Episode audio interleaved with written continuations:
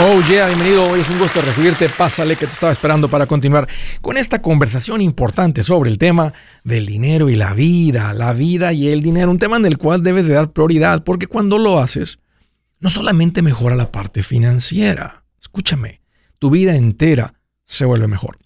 Hoy estoy para servirte, siéntete en confianza de llamar. Te quiero dar dos números para que me marques. Si tienes alguna pregunta, algún comentario, dije algo que no te gustó, las cosas van bien, las cosas se han puesto difíciles. ¿Estás listo para un ya no más? Aquí te va el número directo, 805 ya no más, 805 926 6627. También puedes marcar por el WhatsApp de cualquier parte del mundo. Ese número es más 1 210 505 9906. Me vas a encontrar como Andrés Gutiérrez.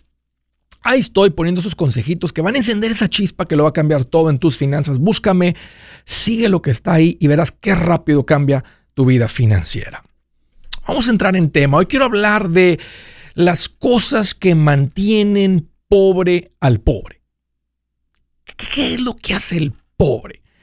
Y nomás para aclarar, no estoy atacando a nadie, nomás quiero que vean, cuando uno identifica las, el patrón, las decisiones, cómo le hacen, nomás tienes que dejar de hacer eso y las cosas cambian para ti muy rápido.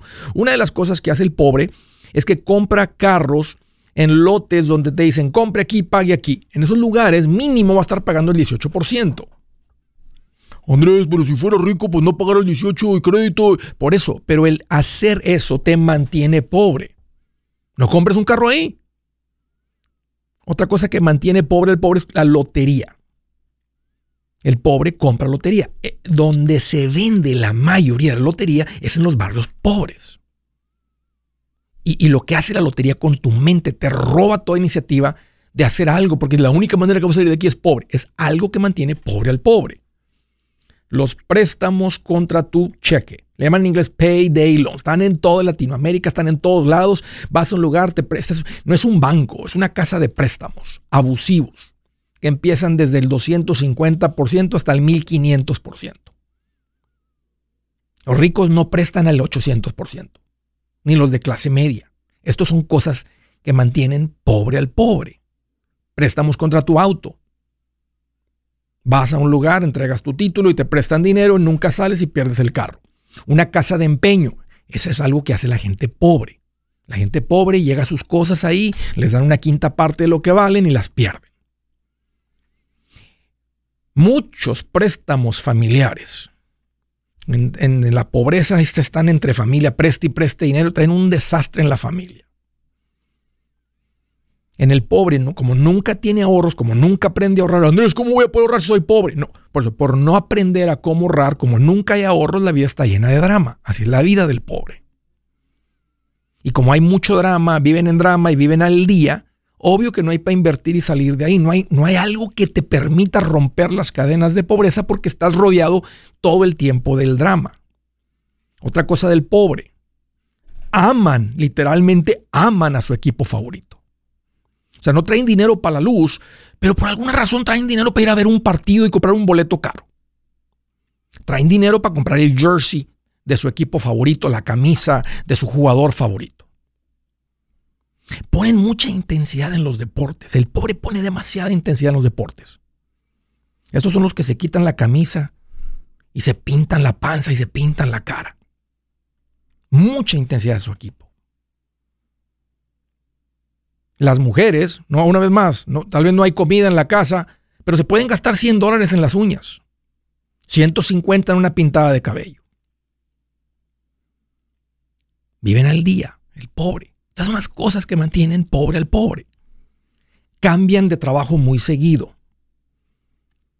El pobre, más que el de clase media, tiende a ser de mecha corta. Cualquier problema y gritan, son ofendidizos, tienen muchos trabajos porque renuncian al trabajo. Se sienten ofendidos. Oh, a mí no me puedes ofender, renuncio. Son cosas que mantienen pobre al pobre. Y es difícil salir de ese ambiente porque están rodeados de ese ambiente. Como están rodeados de ese ambiente, creen que es normal esa toma de decisiones, esa conducta, ese comportamiento, y el pobre se mantiene pobre. No sale de pobreza. Y lo más increíble es que no sale de pobreza en Estados Unidos, que es el país que más oportunidad ha ofrecido al ser humano en la historia del ser humano. Aunque estos son los mismos hábitos que mantienen pobre al pobre a la gente en México, en Centroamérica, en Sudamérica.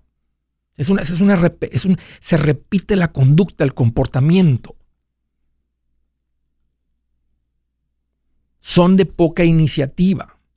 ¿A qué, es lo que refiero? Que les propones algo, les dices algo, no, eso no me va a funcionar a mí. Para todo tiene una excusa. te estoy diciendo lo que funciona, te estoy diciendo lo que me funcionó a mí, pero a ti no te va a funcionar. Es un principio, a todos les funciona, pero a ellos no, tienen una excusa. Tal vez, no sé, tienen miedo de que tengan que ser confrontado con un poquito de orden, de disciplina y prefiere mejor decir que no va a funcionar. Está rodeado de una mentalidad de víctima. La culpa es de alguien más, nunca es su culpa, es la culpa de alguien más porque están pobres. Aunque si hay pobres mantenidos por el gobierno, la mayoría del pobre trabaja. No es, que, no, es, no es que estén en la calle ahí abajo de un puente. La mayoría del pobre trabaja y trabajan duro, pero no ganan bien. Porque cambian muy seguido de trabajo, son altamente ofendidizos, nunca llegan a ser líderes de nada, porque tienen este carácter así. Que a propósito puedes decidir cambiar eso. Son cerrados de la mente. No dejan entrar ninguna ideología diferente, idea diferente. Son, de mente cerrada. Y escuchen, ¿qué hacer al respecto? Ahora que estoy describiendo lo que mantiene pobre al pobre. Miren lo que he aprendido. Si tú haces las cosas que hacen los pobres, siempre serás pobre. Si tú haces las cosas que hacen los ricos, te vuelves rico. La mayoría de los ricos no son de hijos, no son de papás ricos. La mayoría de los ricos son ricos de primera generación. Vienen de la pobreza, salieron de la pobreza, cambiaron su comportamiento, aprendieron una conducta nueva y ahora son ricos. ¿Qué es lo que te estoy diciendo? Que no eres un árbol para quedarte plantado en el mismo lugar. Yo he visto árboles ser desenterrados y plantados en otro lugar. Si esto toca tu corazón, Tú puedes ser tú mismo levantar tu tronco de las raíces y ser plantado cerca del río donde fluye más agua. Crece, creces más, floreces más, tu vida es más rica, más pajaritos, eh, mariposas aterrizan en tus ramas. Te quiero dar un plan personal para combatir la pobreza.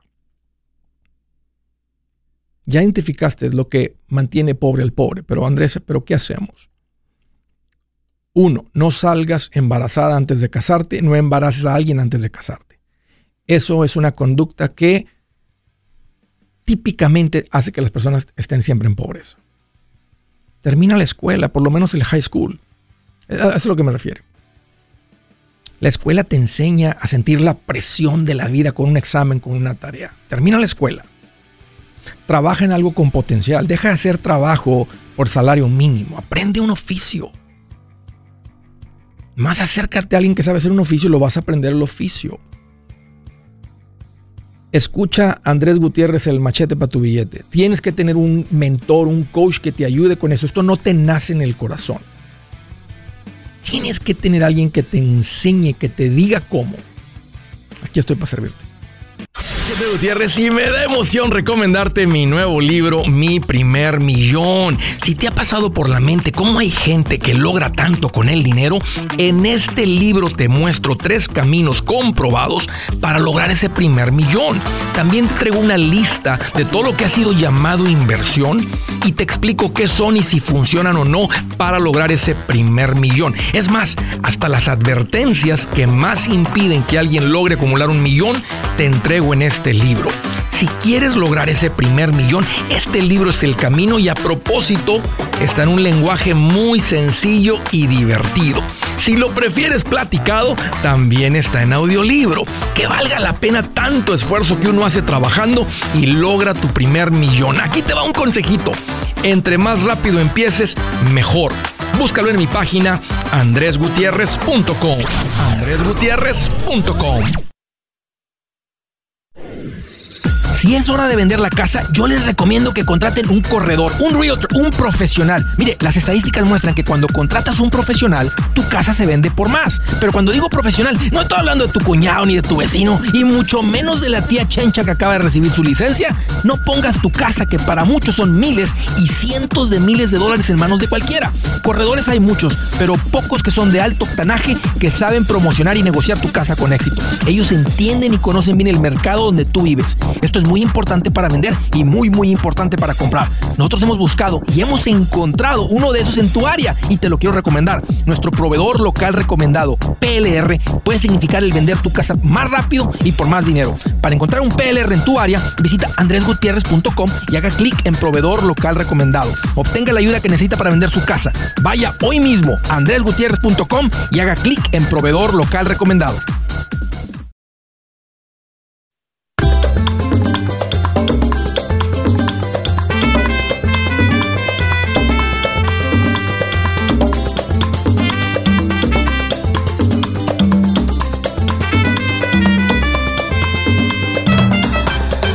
Continuamos aquí, André Gutiérrez. Si tú eres de las personas que ya llegó al pasito 4, has estabilizado tus finanzas, has, ya compraste casa, es tiempo de empezar a invertir. Aunque quiero decirles que es un proceso sencillo porque al final del día es cuestión de abrir cuentas, empezar a depositar basado en un porcentaje de lo que ganas. El proceso de, de identificar bien qué cuentas, qué fondos, porcentajes, sería mejor con la ayuda de un profesional. No, no sería mejor. Está comprobado que es mejor.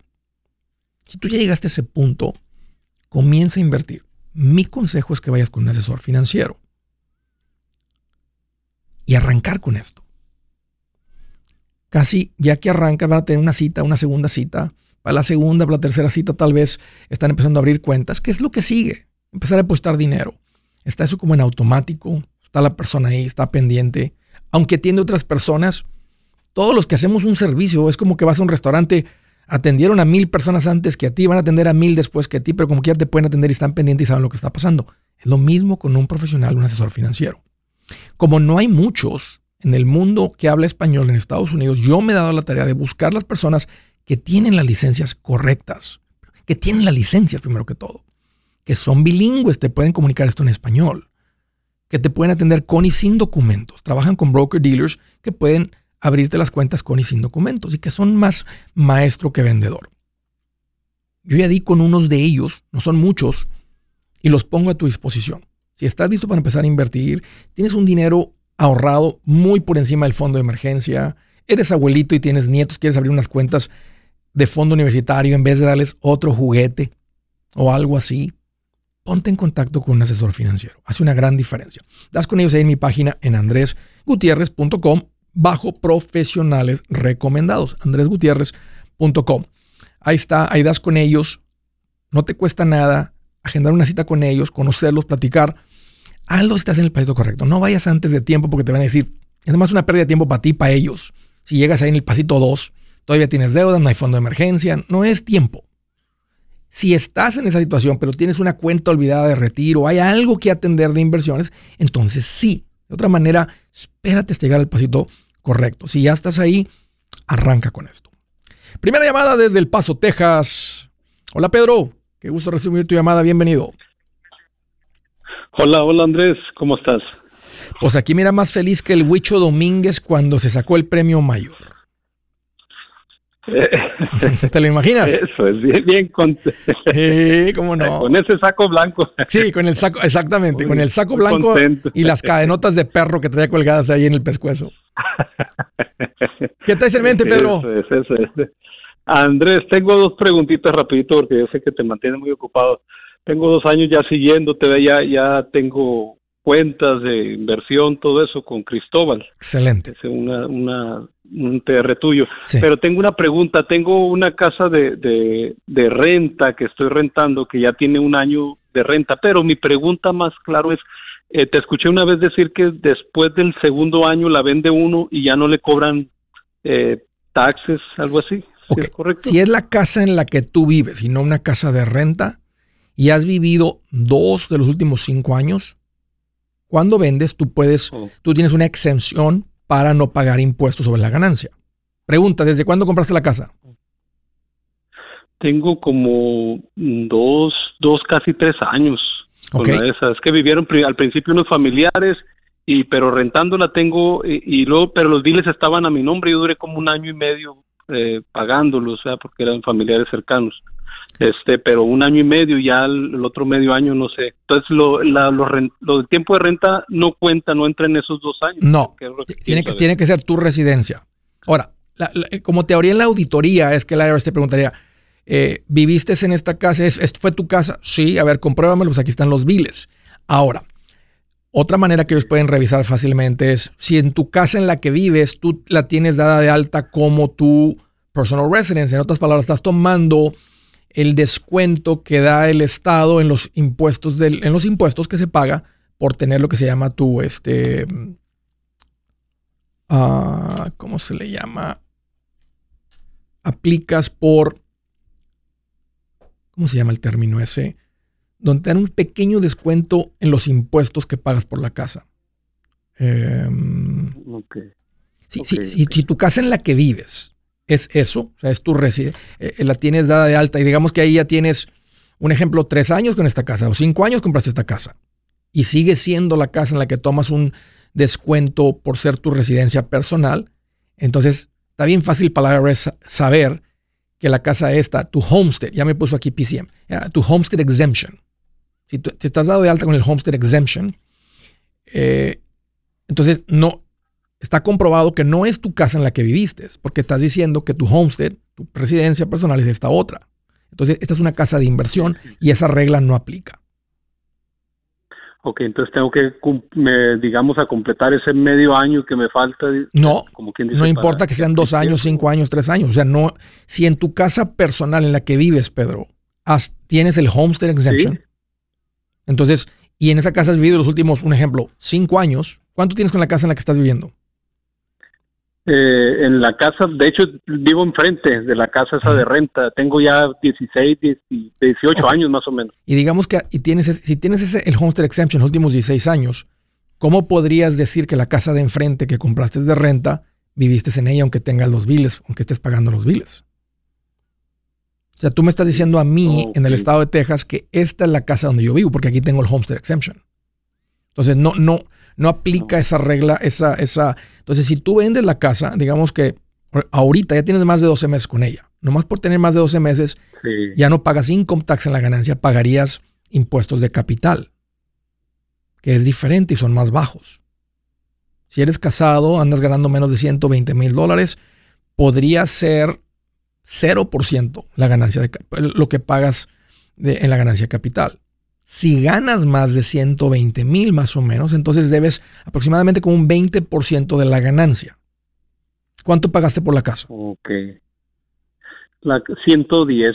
110. ¿En, en, cuánto anda ahorita si la vendieras?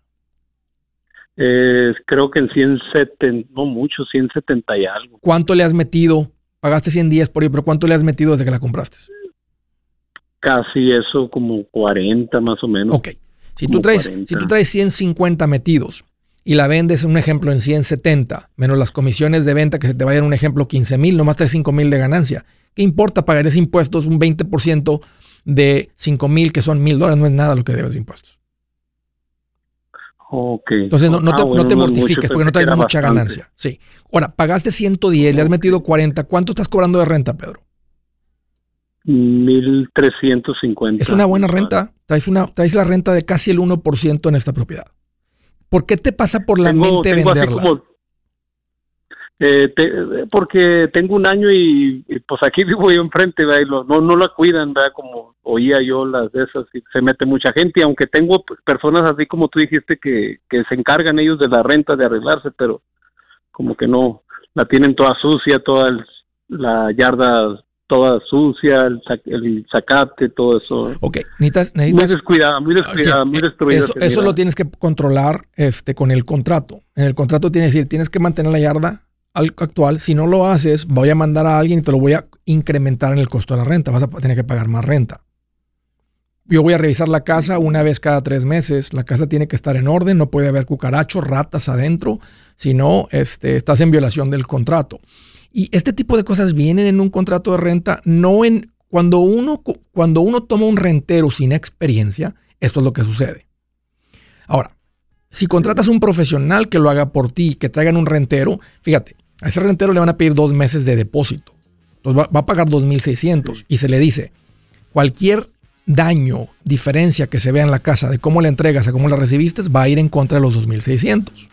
Cuando ponen un depósito fuerte, la cuidan diferente, porque saben que si tú le sumas una cuenta de 2.500 y dejaron 2.600 porque pagaron dos meses de renta, saben que van a perder ese dinero. Entonces la cuidan diferente revisan crédito, revisan ingresos. Sí tengo, sí tengo una persona, sí tengo una persona así como dices Andrés.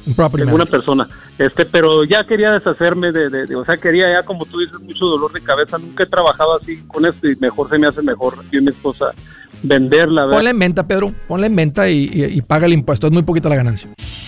Si su plan de jubilación es mudarse a la casa de su hijo Felipe con sus 25 nietos y su esposa que cocina sin sal, o si el simple hecho de mencionar la palabra jubilación le produce duda e inseguridad, esa emoción es una señal de que necesita un mejor plan. Uno se siente seguro con su futuro cuando está en un buen plan de jubilación. Usted ya sabe cómo su jubilación debería ser si está trabajando con un asesor profesional que le ayuda, que le ha trazado un plan rumbo al éxito financiero. Un buen plan de jubilación le ayuda a aguantar el sube y baja de las inversiones porque se enfoca a largo plazo. ¿Quiere sentirse seguro de su jubilación? Haga lo que muchos han hecho y llame a nuestro proveedor local recomendado. Nuestros PLR de inversión son profesionales de confianza que lo pueden poner en un buen plan de jubilación. Para encontrar el PLR en su área, visítenos andresgutierrez.com y haga clic en proveedor local recomendado. Una vez más, andresgutierrez.com y haga clic en proveedor local recomendado para contar con un buen plan de jubilación.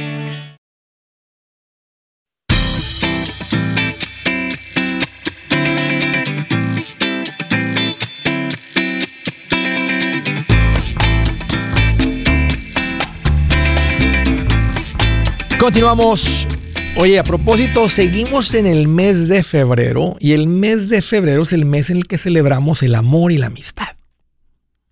¿Saben qué he aprendido? Que una pareja feliz produce una vida feliz. ¿Quieres una vida feliz? Entonces, crea, trabaja en, tener una, en ser una pareja feliz. Uno de los lugares donde vemos las diferencias de la pareja es en las finanzas. Es más, este es el lugar donde más fricción hay, porque las estadísticas nos dicen que es el lugar donde más discute una pareja y termina siendo divorciados. Si este es el lugar donde hay más diferencia y más fricción, ¿qué sucede si aprendemos a unir a la pareja? Porque esto se aprende.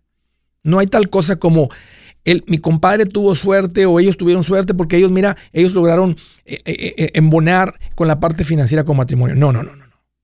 Todos somos por los opuestos. Ellos no, no fue por suerte. Dios no los unió y, y ya estaban unidos. Es más, yo realmente creo que Dios une por los opuestos porque cuando somos diferentes somos mejores unidos. El que es ahorrador necesita un gastón en su vida. El que es gastón necesita un ahorrador en su vida. Una combinación ahí en medio es lo bonito. Creo que, creo que Dios así lo diseñó. El punto es que si aprendemos que nadie, no fue suerte, aprendemos a unirnos como pareja. Y cuando uno se une como pareja, produce una vida feliz. Una pareja feliz produce una vida feliz. Vamos a aprovechar los últimos días que quedan de febrero. Te invito a que aprendan de finanzas juntos. Una buena manera es con un libro. Creamos unos, pusimos unos libros, unos combos, unos combos ahí para que aprendan en pareja juntos. Si llegas a andregutierrez.com, hay un banner, ahí te lleva a estos combos que pusimos ahí para que hagan un esfuerzo este mes, empezando ya. Aprovecha todavía el empuje de febrero para aprender de esto juntos. Una pareja feliz es vida feliz.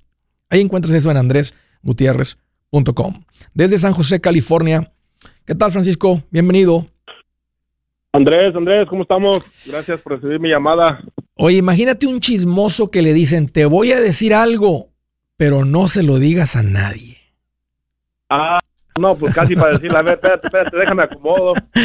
Bien feliz. Así merito. ¿Qué te en mente, Francisco? Mira, Andrés, este, eh, dos preguntitas. Voy a tratar de ser breve. Dime. Mira, eh, la primera, em, en año y medio he logrado em, ponerle 34 en mi 401k. Wow. Este, ¿Con quién trabaja, Francisco? Tengo curiosidad porque tienes que estarle contribuyendo fuerte para llegar a esos números. ¿Con quién trabajas? Sí, Andrés, son eh, más o menos como lo de 1800 por mes están entrando. Em, yo, yo, trabajo en, en, la industria de la basura, Andrés. Ok. Este, acá una compañía de Waste Connection. ¿Cuánto te pagan por hora? Uh, yo ahorita ando en 53, Andrés. Me hablé con un chavo hace un par de días, Francisco, me dijo que estaba en 41 en Chicago. Estaba ganando 41 y le ofrecen pensión y plan, de, y plan de retiro aparte de la pensión. Sí, de hecho, eh, de hecho, pues yo tengo el 401k y en la pensión nos están contribuyendo 10 dólares por horas trabajada. So, son eh, 10 por 8, 80 al día. Um, ¿Cuánto tiempo tienes? ¿Cuánto tiempo tienes trabajando con la compañía de basura? Ocho años, Andrés. ¿Cuánto, cuánto te pagaron al principio? Yo empecé a 38 dólares. ¿Sabes que te están pagando 110 mil dólares a 52 la hora? Sí. Sin incluir los beneficios. Sin, exacto, sin incluir el matching, sin incluir el seguro médico, sin incluir lo que sea. Eh, Nada, sí, exacto. ¿Qué, haces? En, o sea, la basura pues es grande porque puede ser desde, las, desde la, estar conectando teléfonos hasta literalmente estar andar en el camión recogiendo basura. ¿Qué, qué, qué, yo ¿qué haces? En el camión, eh, yo ando en el camión, Andrés, en, el comercial. Yo hago lo que le llaman el roll-off de la basura, que viene siendo como la grúa con los, con los, con los dumpsters grandes, cuadrados. Yo los llevo a, a, las, a las construcciones, los recojo, o ya sea lo comercial de apartamentos, que viene siendo los compactos para la, la, gente que vive en los apartamentos.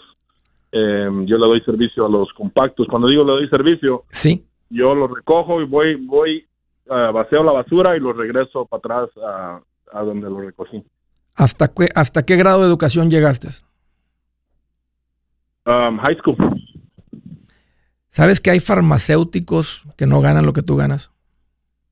Llegué hasta high school de, de académicamente, Andrés, pero en cuestión de mi casa, ah, se podría decir que la educación que me dieron mis padres fue más avanzada que de la, que la que dan en la escuela. Que la que dan en la escuela, exactamente. Y Francisco, me da mucho gusto. Oye, y veo que, veo que tienes un año y medio contribuyendo en el 401k. ¿Por qué no contribuiste en los ocho años que tienes ahí? Eh, por, por burro y necio. Por no saber. Y falta, falta de madurez, Andrés. Ok. ¿Qué edad tienes, Francisco? 40 ah, eh, años, Andrés. ¿Conoces gente que tenga trabajando con esta compañía 20, 25 años? Sí, hay muchos ahí. ¿Cuánto, tiene, ¿Cuánto has escuchado que tienen el 401k los que tienen 20, los que tienen contribuyendo los 20, 25 años? La mera verdad, Andrés, no te voy a mentir, no, nunca les he preguntado, no me he animado. Pregúntale a eh, uno, te va a sorprender que vas a decir, oye, vas a escuchar gente que tiene más de un millón en el 401k, con 20 años de servicio.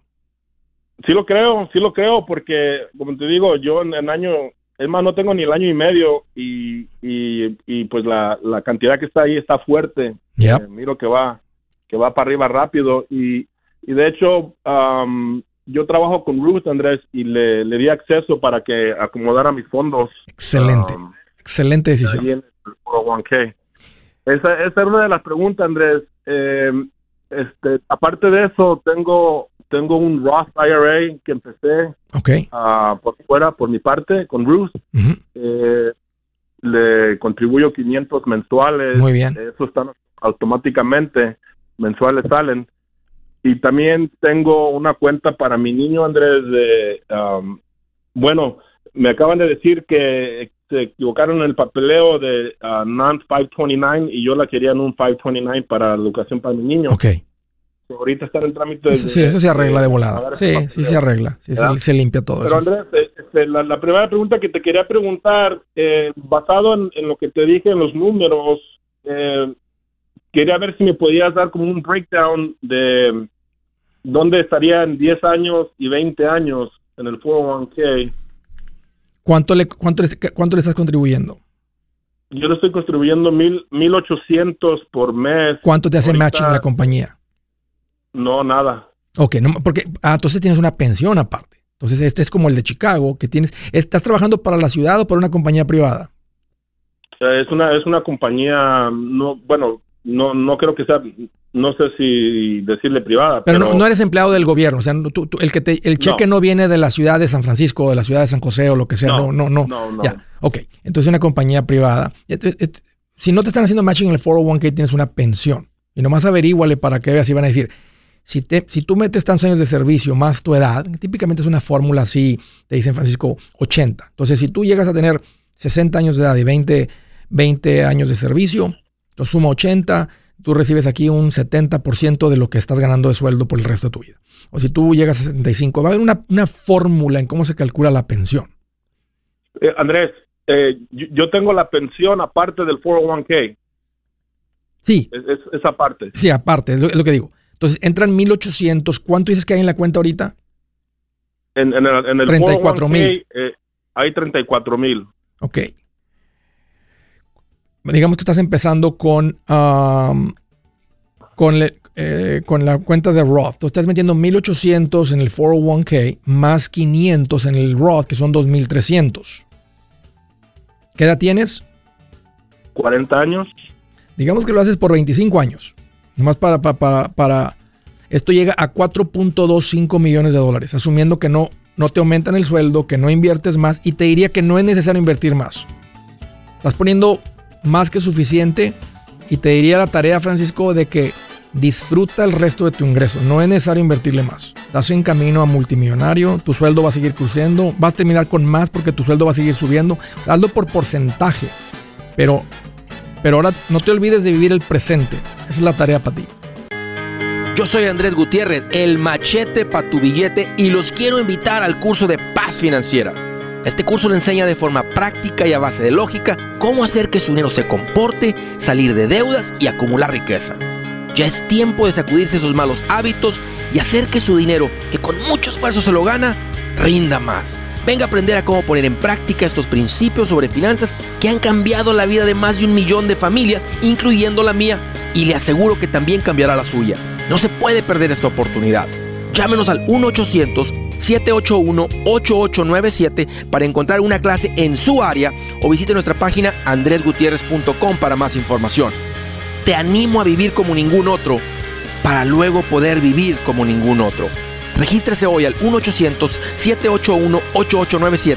800-781-8897. Lo esperamos.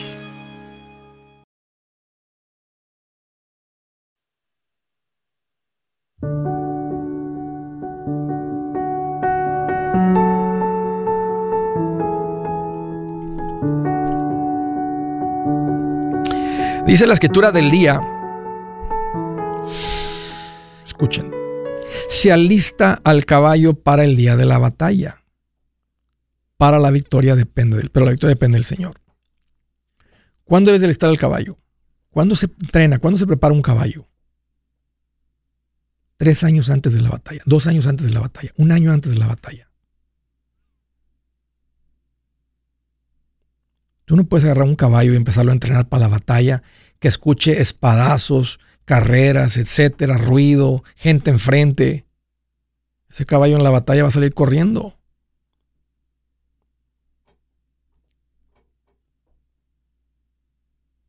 Tiene una analogía financiera, viene un problema a tu vida.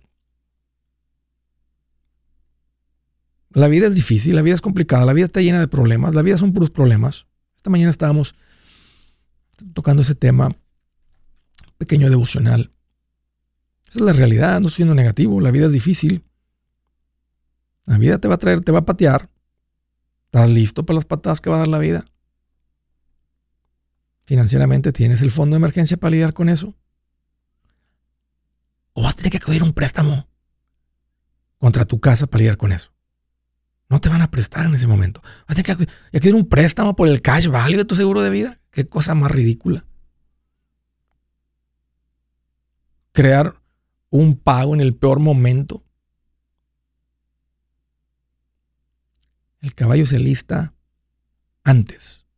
Alista el caballo para el día de la batalla. O sea, cuando venga la batalla, el caballo está listo.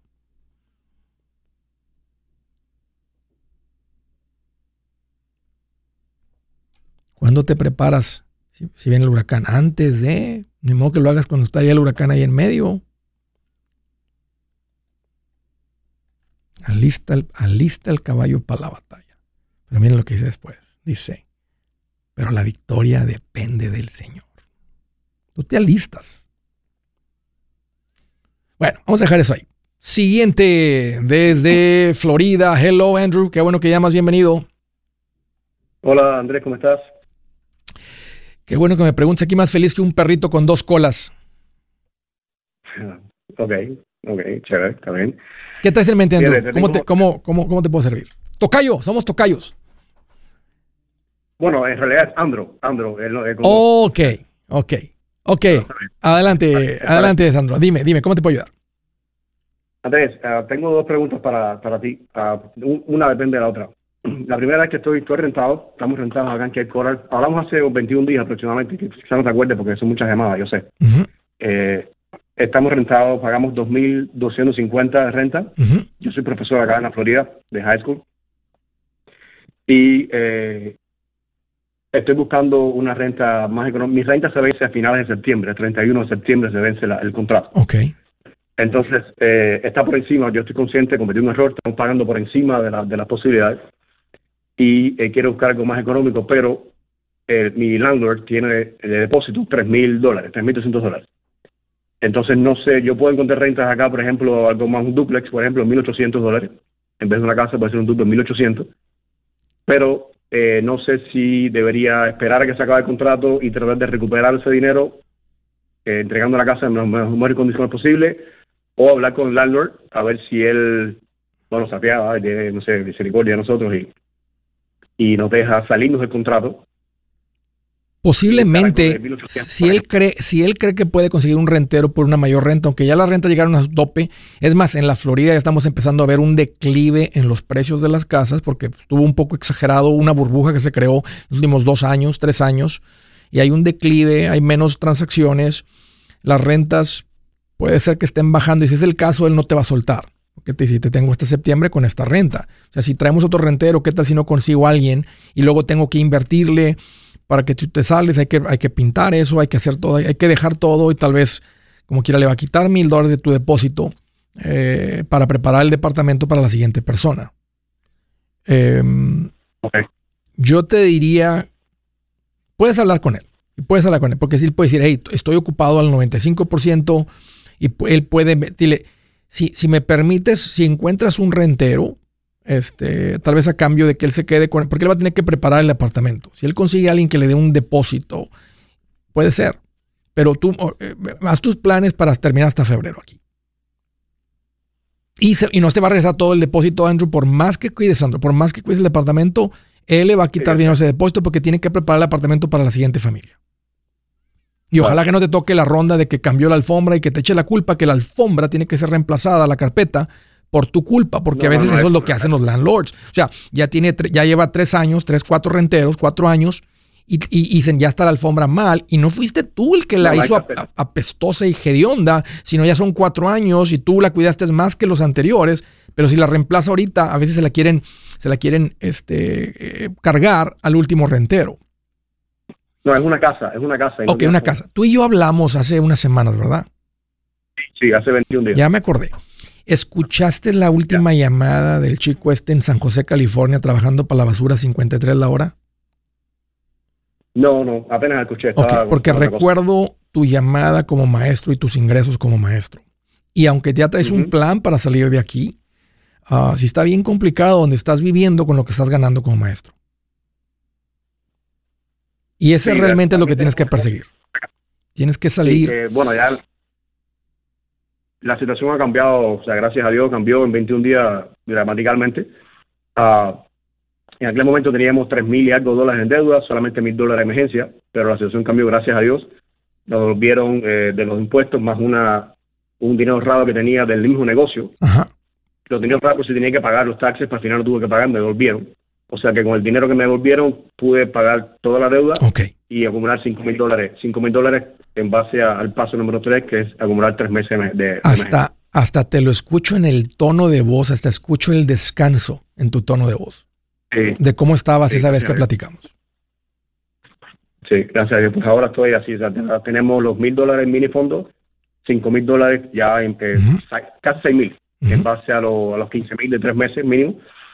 Y, eh, y bueno, empecé a trabajar en Domino's Man como te contaba. Y en Domino's en 15 días facturé casi mil dólares. Wow. Eso, y eso, eh, Sandro, esto tiene que ser temporal. Tú no puedes generar, o sea, y lo estás haciendo, lo estás haciendo por tu familia y lo tienes que hacer, tienes que hacer este esfuerzo hasta que llegues a los 15 mil. Después de ahí, ahora, ya desde ahorita tú debes estar pensando, y tú y tu esposa tienen que decidir si vas a continuar con esta carrera de maestro. Y, porque por lo recuerdo, por lo que recuerdo de la llamada, ya traías la idea y estás dispuesto a irte por cuenta propia, salir de aquí, hacer algo diferente. Ya te diste cuenta que el ingreso de maestro no es suficiente. Yo sé, nosotros tenemos un negocio que comenzamos el año pasado y el año pasado facturó el negocio eh, casi, bueno, 40 mil dólares en, en ingresos brutos. Entonces, eh, tuve un tiempo viendo a ver si seguía estudiando o me voy con el negocio y bueno, eh, recibí una palabra de Dios de bueno decir con el negocio y, y, vamos a echarle ganas al negocio. Ya, verás, ya verás, eh, Sandro, que la, la, promesa de Dios, que el que bien se administra, mal le da para administrar, se va a cumplir en tu vida. Yo, yo ya me acuerdo, tú y yo somos unas personas de fe. Yo realmente creo esto porque, no, no porque lo he leído en la Biblia y como que he decidido ser una persona de fe. Esto en particular, esta promesa de Dios, yo tengo muchos años viendo cómo se, cómo se repite y se repite. Es una realidad. Al que se administra bien, más se le da para administrar. El que no se administra bien, se le quita lo poco que tiene. Y se le da que se administra bien. Sí, lo sé. Entonces, tal vez. Entonces, la idea es estar en. Ajá. Sí, te escucho. No, no, no. Adelante, adelante, por cuestión de tiempo. No, nada, la idea es estar en Domino, obviamente, un tiempo, yo sé, seis meses, un año máximo, para reunir el mini fondo de emergencia en, vista también de reunir el, fondo de la casa, del down payment para un fracaso. Espero que, el negocio, eh, pon, enfoque en el negocio. Me gustaría que el fondo de emergencia de 6 mil a 15 mil llegue más por tu negocio que por, que por el dinero que está ganando en Domino's. Aunque el dinero en Domino's está ganando ahí mil mensuales, entonces ya sabemos que vas a llegar en un año, vas a, lo logras ahí. Me gustaría que pongas tu enfoque, o sea, que pongas tu, tu, tu, cerebro, tu, tus uh, neuronas, las células del cerebro a funcionar en cómo hacer que el negocio te lleve a esos 15 mil en la mitad del tiempo que te llevaría Dominos. Y ahí te vas a dar cuenta si el negocio es real, si el negocio tiene potencial, qué es lo que le está faltando, pero que pone el enfoque en que el negocio te lleve a los 15 mil. Porque eso, eso soluciona eso y el, y el, y el futuro. y los ingresos. el machete para tu billete. ¿Has pensado en qué pasaría con tu familia si llegaras a morir? ¿Perderían la casa? ¿Tienen para sepultarte? ¿Tienen para mantener las luces prendidas, el agua corriendo, comida en el refrigerador? ¿O tienen que vender tamales y llamarle a un locutor para ver si les ayuda con una colecta? No se trata de espantarte, pero sí de hacerte pensar en proteger a tu familia con un seguro de vida. El seguro de vida es uno de los más importantes y no es complicado obtenerlo. Tampoco es caro si compras un seguro a término. Buenas noticias, te recomiendo a Seguros Tutus, una agencia totalmente enfocada en nuestro pueblo latino con y sin documentos. Te podemos dar la mejor cotización porque somos independientes. Para una cotización o para platicar con alguien, visita segurostutus.com. Todo junto, segurostutus.com o llama al 844 sí Tutus 844-748-8887. 844-748-8887.